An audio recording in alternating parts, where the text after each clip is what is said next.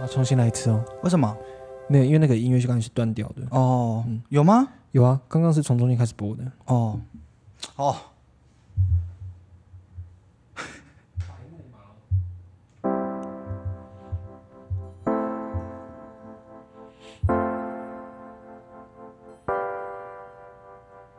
我们就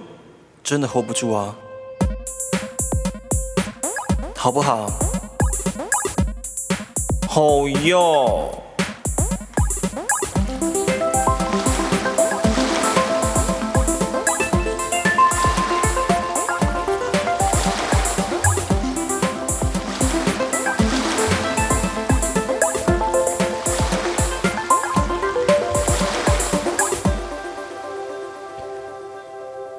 欢迎收听 Hold 不住的塔不，欢迎来到这周的 Holy Shit，我是 Albert。我是 JP，好，我们这周要聊什么呢？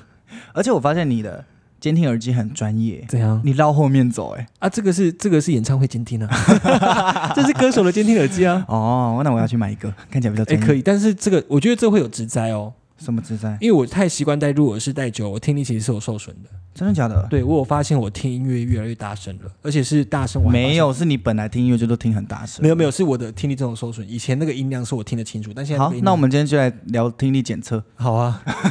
哐 哪一左边哪一右边哪一边哪一边，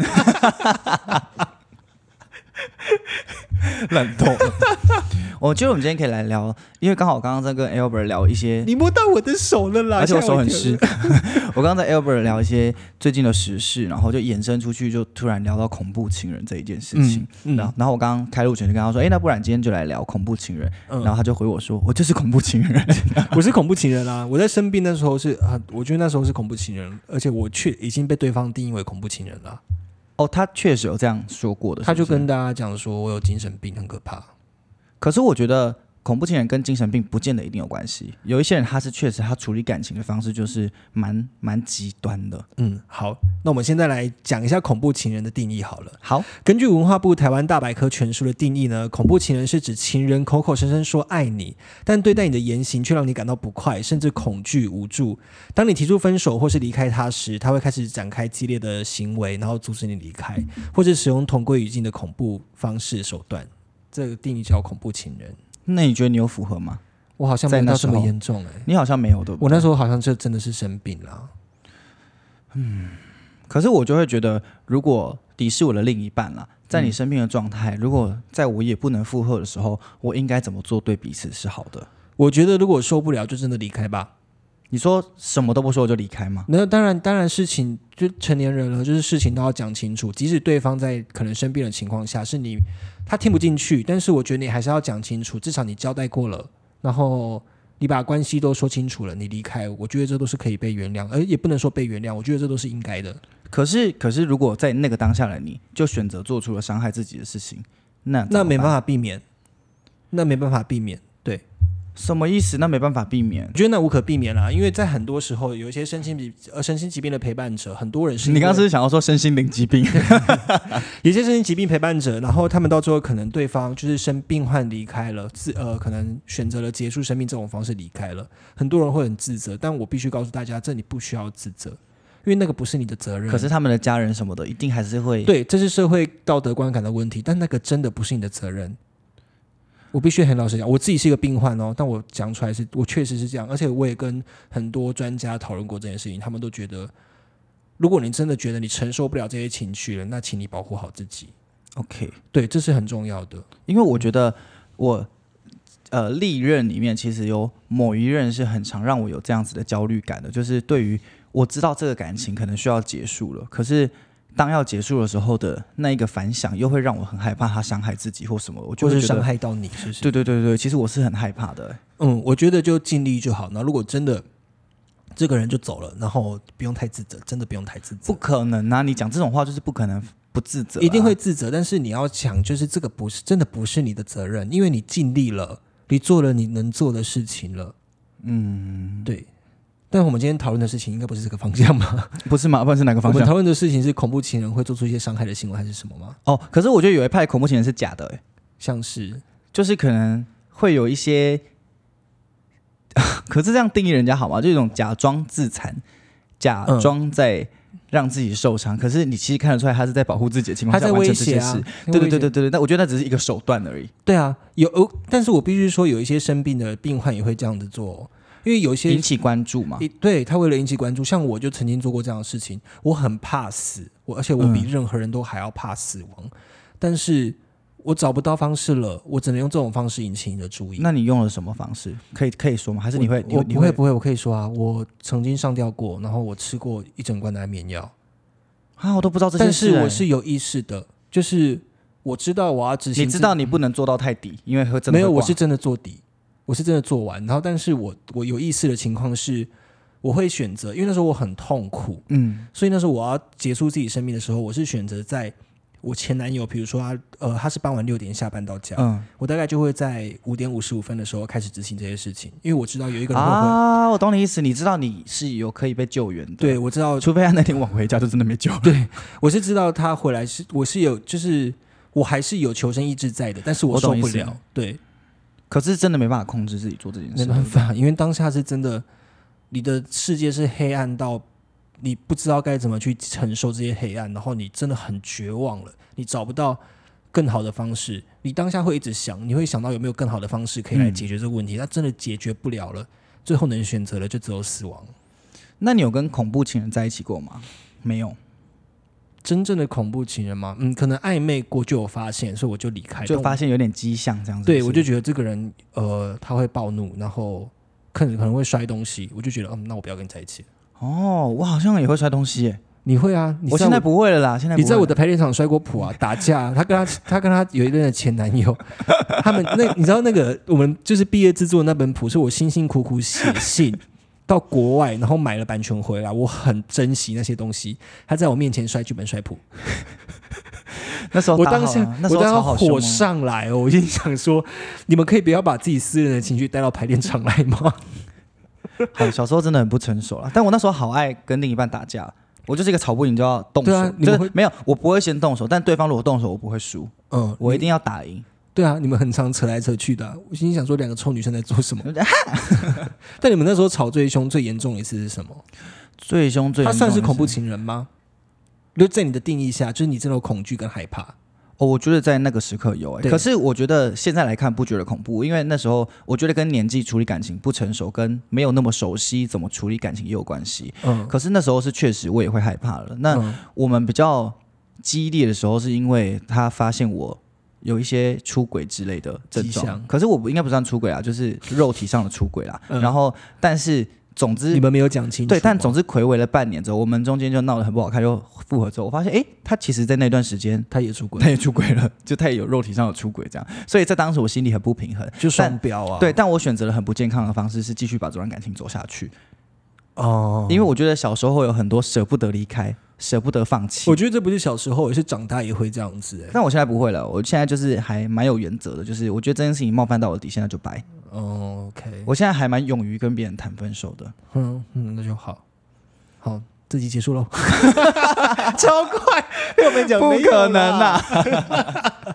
好像聊了一个比较难继续聊下去的话题啊没耶，有，但那时候我印象的很深刻的是，他有跟我讲过，他就说你平常都好好的，为什么在这时候会变这样？因为我其实我必须说，我对于精神那叫精神性疾病嘛，对，好，我对精神性疾病并不了解。嗯然后我其实有一段时间，我是会自己有意识的避开有精神性疾病的朋友的，因为嗯我不太知道我怎么处理他们情绪，也不知道我怎么与他们相处，所以我就选择不要靠近。那你这个也是一个方式啊，这是一个方式嗯吗。这是一个方式啊，嗯，可是如果你知道我的另一半是跟我在一起，后来有精神性疾病，我真的会不知道我该怎么办了，我会好害怕，而且我也是一个情绪共感很强的人，嗯所以我我觉得我就是那一个会一起沉沦的人。就是尽力就好。真的是这种精神疾病，就是你陪伴者就是尽力就好。那真的最后发生什么事情了，真的不要自责。就不当要然往我自己身上揽，是不是？对，因为往你自己身上揽之后，你自己会生病。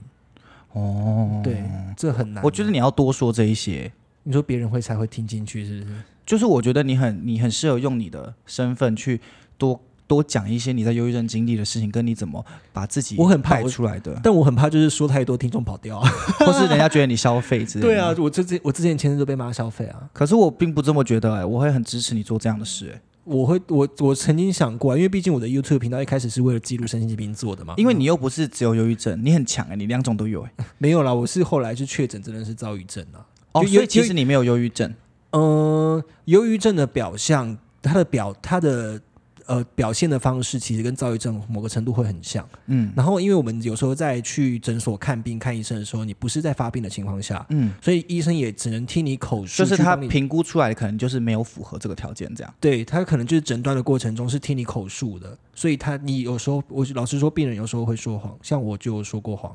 因就为是不想承认这件事嘛。，对对，所以你也是有害怕被定义成精神病患者的人。我那时候有一段时间是这样啊，哦我有一段时间真的是乱花钱，花到就是我的卡被刷爆，我没有感觉。早起的时候嘛。造证的时候，但那时候我不不敢去承哎，认那时候怎这件么没有买东西送我？事？那时候我都买一些奇怪的器 材，相机啊，什么有的没的。对，那但是我是没有意识的在花钱的。好酷哦！，对，然后那时候我就是为了为了不要让这件事情跟我精神疾病扯上关系，我没有跟医生讲。但其实嗯那时候我就是躁郁症了。嗯，我一开始应该是说一开始就是躁郁症，但是我没有讲出来。你觉得你心底也蛮明确的，感觉到因为应该不不太对劲了。因为你也懂我的个性，就是我看一件事情，我会去查很多资料。嗯，嗯嗯嗯，对，其实那时候我就知道我自己是躁郁症，但我不愿意承认。你也是很喜欢去看 Google 医生的啊。对啊，我就会查到有什么表，就是躁郁症会有什么形态啊，然后忧郁症表现是怎可么样啊。是你知道，我有时候又会觉得，因为有一派别人不是都会说哦，忧郁症是自己造成的什么的之类这种。然后我以前我觉得我不懂事的时候，我也是这样想的、嗯嗯，我就会觉得有一些人他好像会是不是强硬式的要对号入座那一些症状，把自己的那些不舒服的感觉放大，为了对应这些症状而来确定我是一个有忧郁症的人，所以我可以逃避，有可能吗？我不太确定，但是就是如果你真的觉得自己有病，或者是你觉得你符合这些症状了，就哦那去看医生，对，就是让专业人士来诊断。而且不是一次，对不对？你可能对需要很多次的尝试去找出问题。医生不会在第一次就诊断你是什么东西，哦，是哦，不会，因为医生很谨慎的，他们在诊断这些疾病，因为毕竟是他们的专业，嗯他是一定是经过很多哦，所以次医生不会一次，就算你情况再严重，都不可能一次就诊断。不会，正确我那时候健保上面的病名，我是看了大概三个月到四个月，我才被确诊为是忧郁症。哦我前面都是写前有面的忧郁倾向之类的。呃，呃，他写情感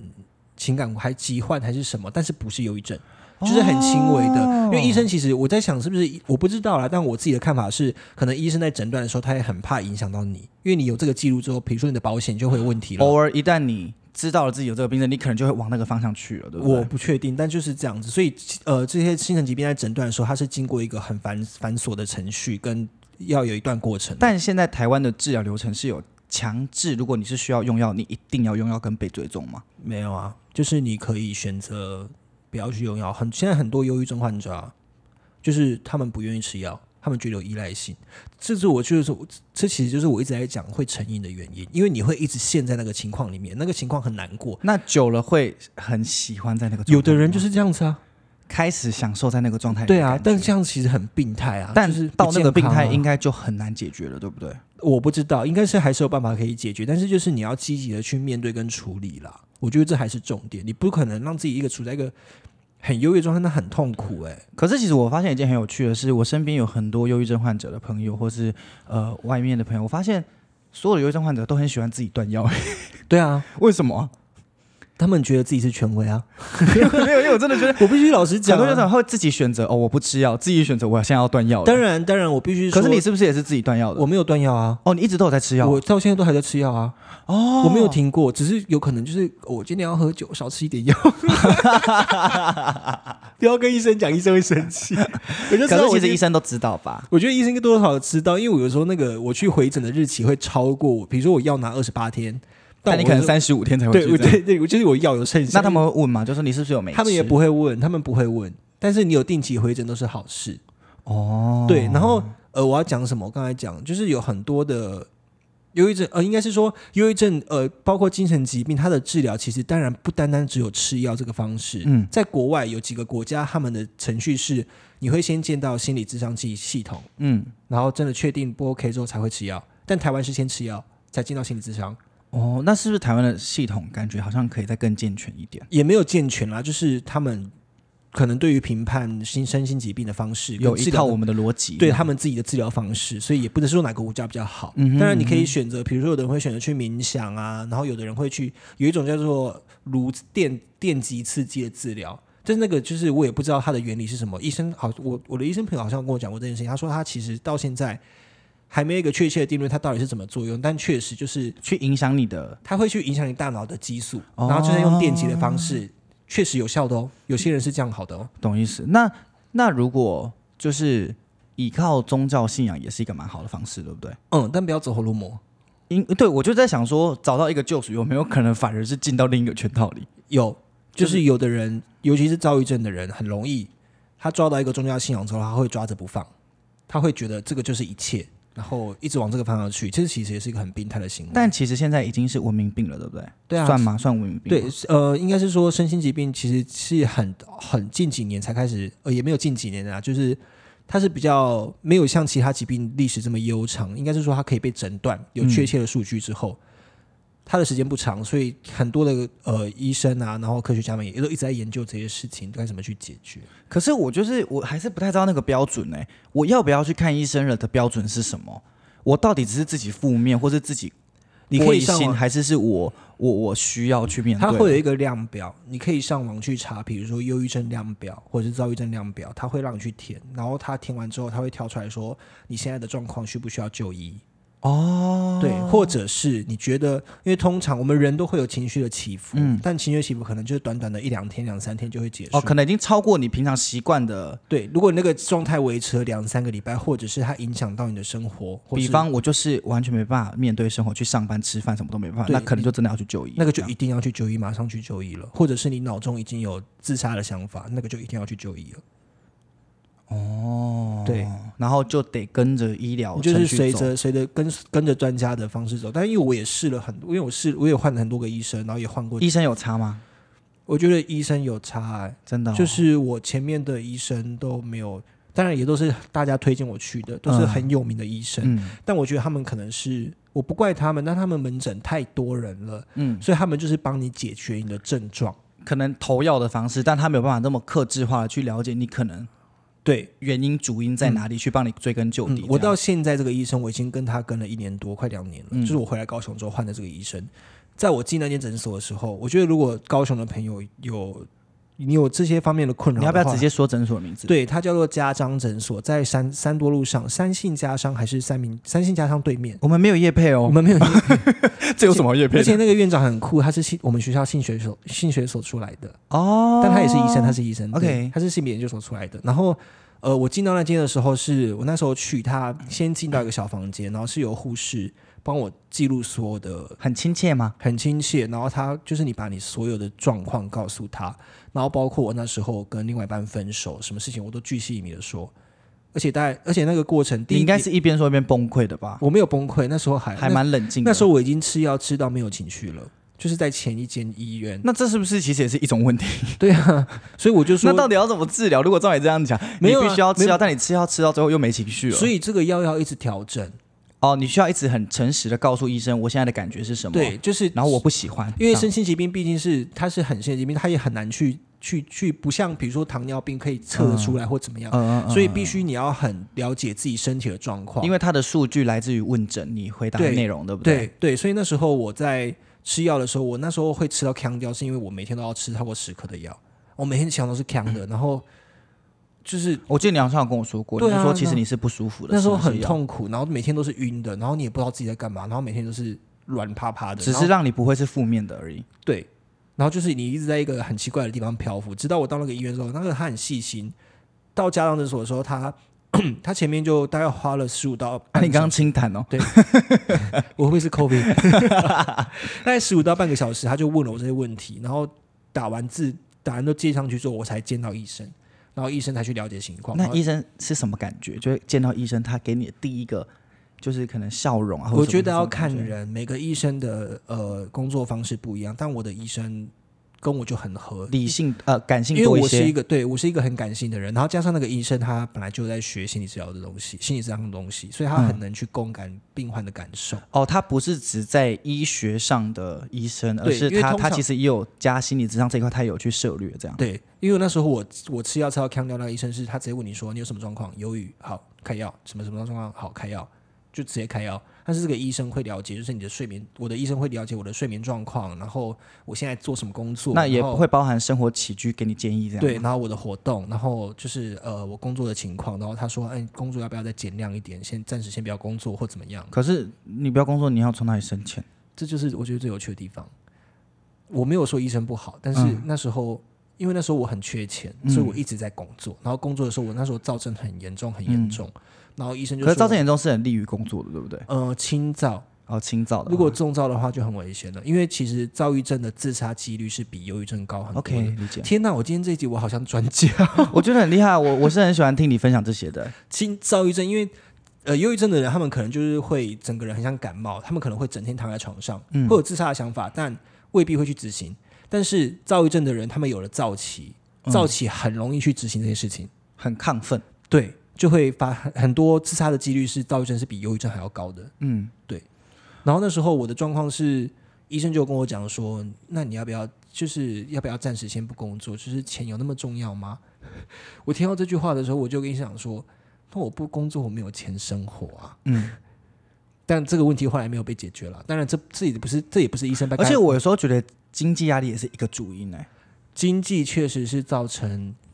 有可能会造成呃忧郁症形成的因素有很多种，经济是其中一种。因为我一直回想到我刚上台北，然后在演艺圈那段很穷的日子的时候，嗯我觉得我就有像你刚刚讲的那些症状。我曾经在家里躺了一个礼拜没办法出门、欸嗯然后我还有在家里，然后我就是没有办法面对我那时候练习生的培训，然后嗯我是直接发讯息给戏剧老师，我说对不起，我觉得你应该会不爽我，我就说但是我没有办法去上课，嗯我真的没有动力，我也动不了。嗯然后因为我的老师刚好也是一个，他好像有在一个协会是类似身心听灵听障还是视障的人可以线上随机配对，然后跟他聊心事或什么的，我不太知道那个机构是什么。就是我的老师他是很在乎身心灵合一的人，嗯所以他也给了我很温暖的回应，就是确实这是一件不负责任的事情，但是我允许你休息一次这样。嗯嗯，我觉得 OK 啊。但是我我我好像能理解你们那个感觉了，对啊，就因是为你很想提起劲，也很想面对自己的问题，可是真的没办法哎、嗯，我刚刚这件事情我前几集有讲过，但那时候你不在，哦，我就说，呃，很多的名人是有忧郁症的问题，但他们的忧郁症往往都是在一个经济比较宽裕的情况下发生忧郁症，所以他们的朋友很比较会愿意去接受他们或接纳他们。但是如果是贫穷造成的忧郁症，他们的朋友会不愿意接受他大们，家就会趋之若鹜。对，但这个会造成一个情况，就是他们这些忧郁症的人，就是贫穷造成忧郁症的人，他们会在一个循环里一直滚，一直滚，然后出不来。这其实很辛苦，所以他们面对一样都是忧郁症，一样都是不好受。而且但是他又必须面对才能改变经济，他就是一个恶性循环，因为他没办法面对，所以他也没办法改变经济。可是也许改变他的经济状况可以让他变好，可是他就是会卡在那个没有地方可以，没有人愿意帮助他。呃，然后也没办法去心理咨商，对不对？对啊，因为心理智商其实蛮贵的啊、没有但是健保给付嘛？没有心理智商没有，但是如果重度忧郁症也没有嘛？没，这是我不确定。但是我就是我说了，就因为他们有钱的忧郁症跟没有钱的忧郁症，他们面对忧郁症的问题严重程度是差很多的。什么意思？那谁比较多？没有钱的人比较辛苦啊，因一为定吗？确肯定是的，因为有钱他可以去做很多的治疗。当然，就是我说生病严重程度那是另外一回事。我哦理解，对，然后很多人就是他们在的这资源是不对等的。对，像我那时候我失业了一年多，在新竹嘛，新竹苗栗那边，我回来的时候，其实我的存款就烧光了。嗯，我那时候有一段时间是我连要去呃诊所看诊，挂号费两百八十块，我付不出来，而且那时候也没办法求援，对不对？我不敢求援啊，我不知道，我我从。我妈有发现这件事情，我妈那时候就时不时会来找我，她就会偷塞一点钱给我。但我那时候很罪恶，就觉得我都已经这么大了，然后还生病，把自己搞成这样子。对，所以那时候我一直不知道怎么去面对这些事情。然后我是很我是很幸运，这边可以再跟大家提一下，如果前几集没有听到的话，嗯，各县市的那个卫生局呢，他们一定就是都会有自杀防治的部门，就是会有心理健康的部门。嗯然后我那时候很幸运，是因为刚好我们有一个听众，然后他在高雄市卫生局的心理呃心理健康部门上班。我是因为这样子被引荐去高雄市卫生局，然后我才拿到免费心理咨商的机会，为什么可以有这个机会因？为那是自杀防治。那一般人要怎么申请？如果他有这个需求的人，你上卫生局的网站可以找得到，哦，好棒哦！这个资源很多人不知道， OK 像我就不知道，所以我觉得这个资源，如果你真的是但你现在是自己花钱的，是不是？我现在的没有智商，治疗啦，我现在智商都结你束不是了偶尔还会去智商哦？没有没有没有，现在哦，没你有只这都样只是去回诊拿药这样。我就回诊拿药而已。对我就是现在吃很微量的药，就是一天只吃一两颗，然后对，甚至是就是有一些药是需要才吃。但是你就可以把自己打理的很好了。对，所以就是我我已经恢复到差不多的程度，慢慢在断药了啦。那他会好吗？嗯，老实说，我觉得不会，它会跟着你一辈子，但是你要相信自己会好。什么啦？我不能，我跟你讲，我这个人真的非黑即白，这种答案我就觉得天哪，我要怎么解决？因为这东西我不知道啦，以我的认知跟我自己的感受，我去其实老实说，我知道我自己会一直维持这样的状态了。但是你要怎么去跟这个状态和平共处，对，你要怎么去跟这个我们称它为黑狗好了，一只黑嗯色的狗，你要怎么去跟这只黑色的狗相处，那是你自己的课题。有的人是小只的黑狗，有的人是很大只的黑狗，那是不一样。就是那你那我想问一题，如果在那个时期的你还是需要工作赚钱吗？你要怎么去面对这件事？在想逃避的时候要怎么面对？还是就真的只是每一次都是硬着头皮而已？硬着头皮，呃，我可以，我那时候可以硬着头皮的时候，我都会硬着头皮上。但是当我硬着头皮去工作的时候，回到家，那个忧郁症那时候身心疾病给我的反噬又更大。哦，如果你不遵从你的心去休息，它就会给你更大的反应。就是你该休息的时候，真的就是好好的休息。好，你今天如果真的不行了，你倒下了，那就好好的躺着，躺到你可以起来，你再起来没关系，啊要饿死哦啊就没有钱怎么办？想办法求援。然后如果真的没办法，就是寻求社会的资源。哦，对，这就是一个疾病啦。好辛苦哦，你们，我觉得好辛苦哎、 突然觉得很想哭， 就觉得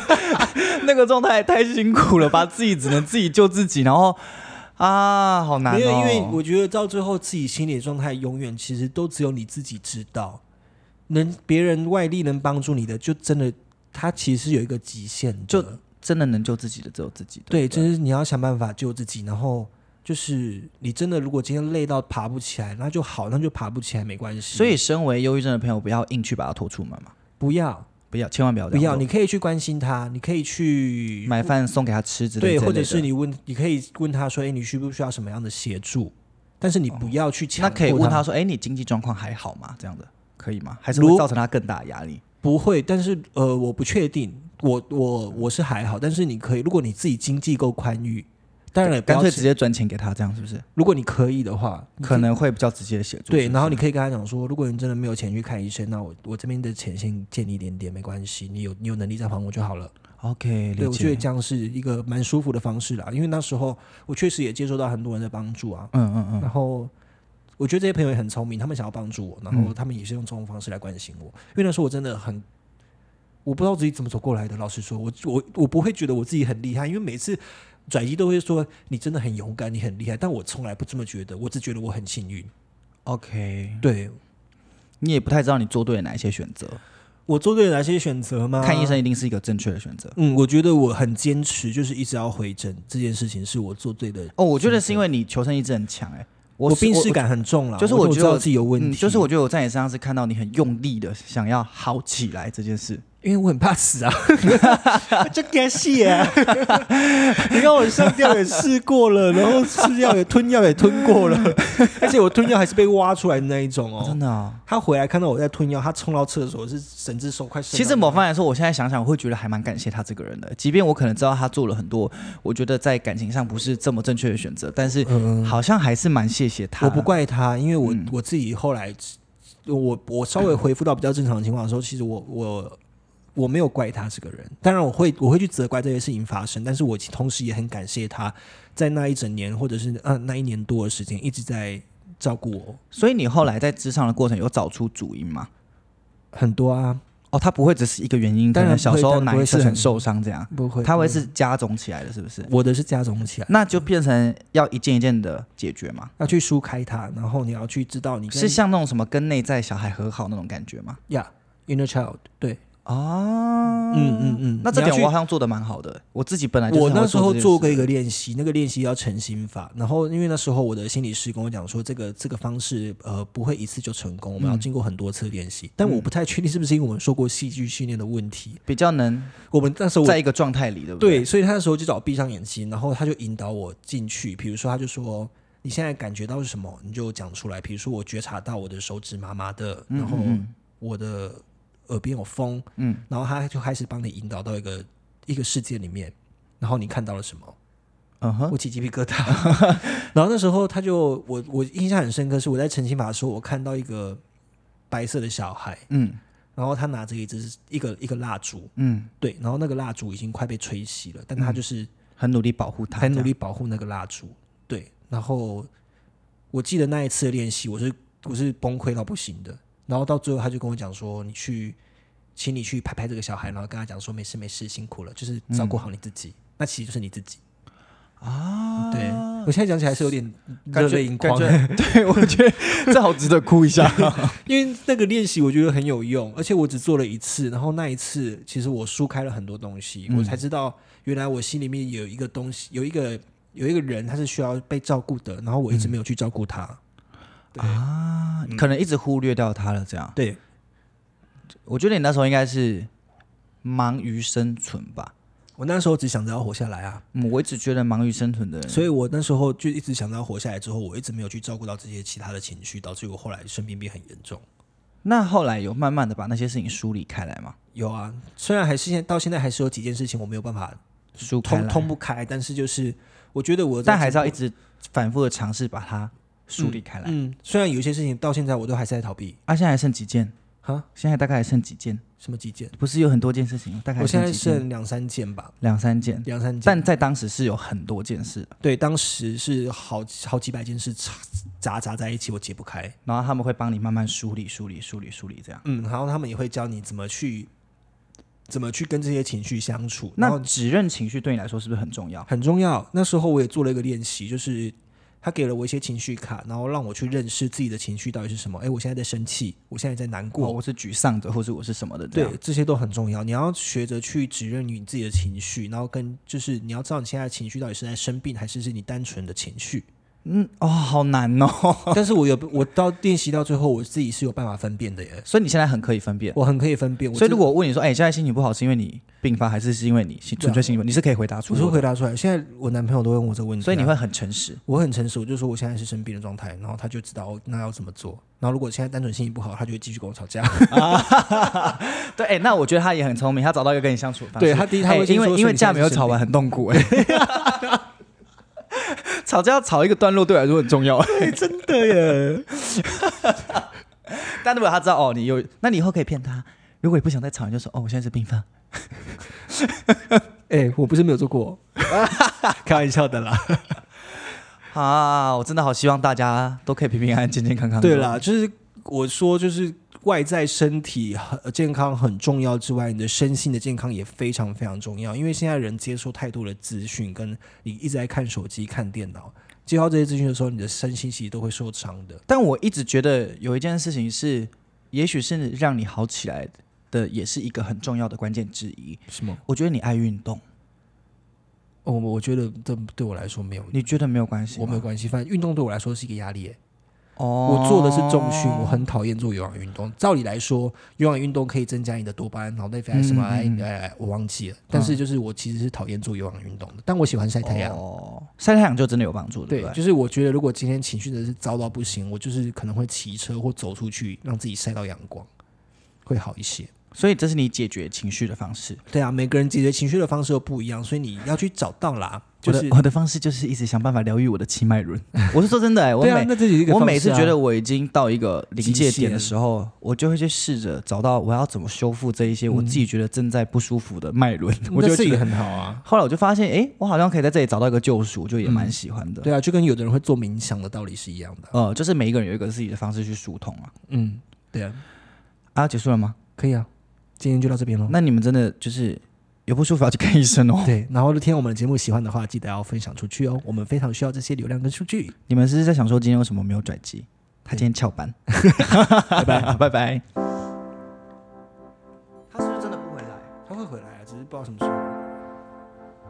他还。我们就真的 hold 不住啊！hold 不住啊！hold 不住啊！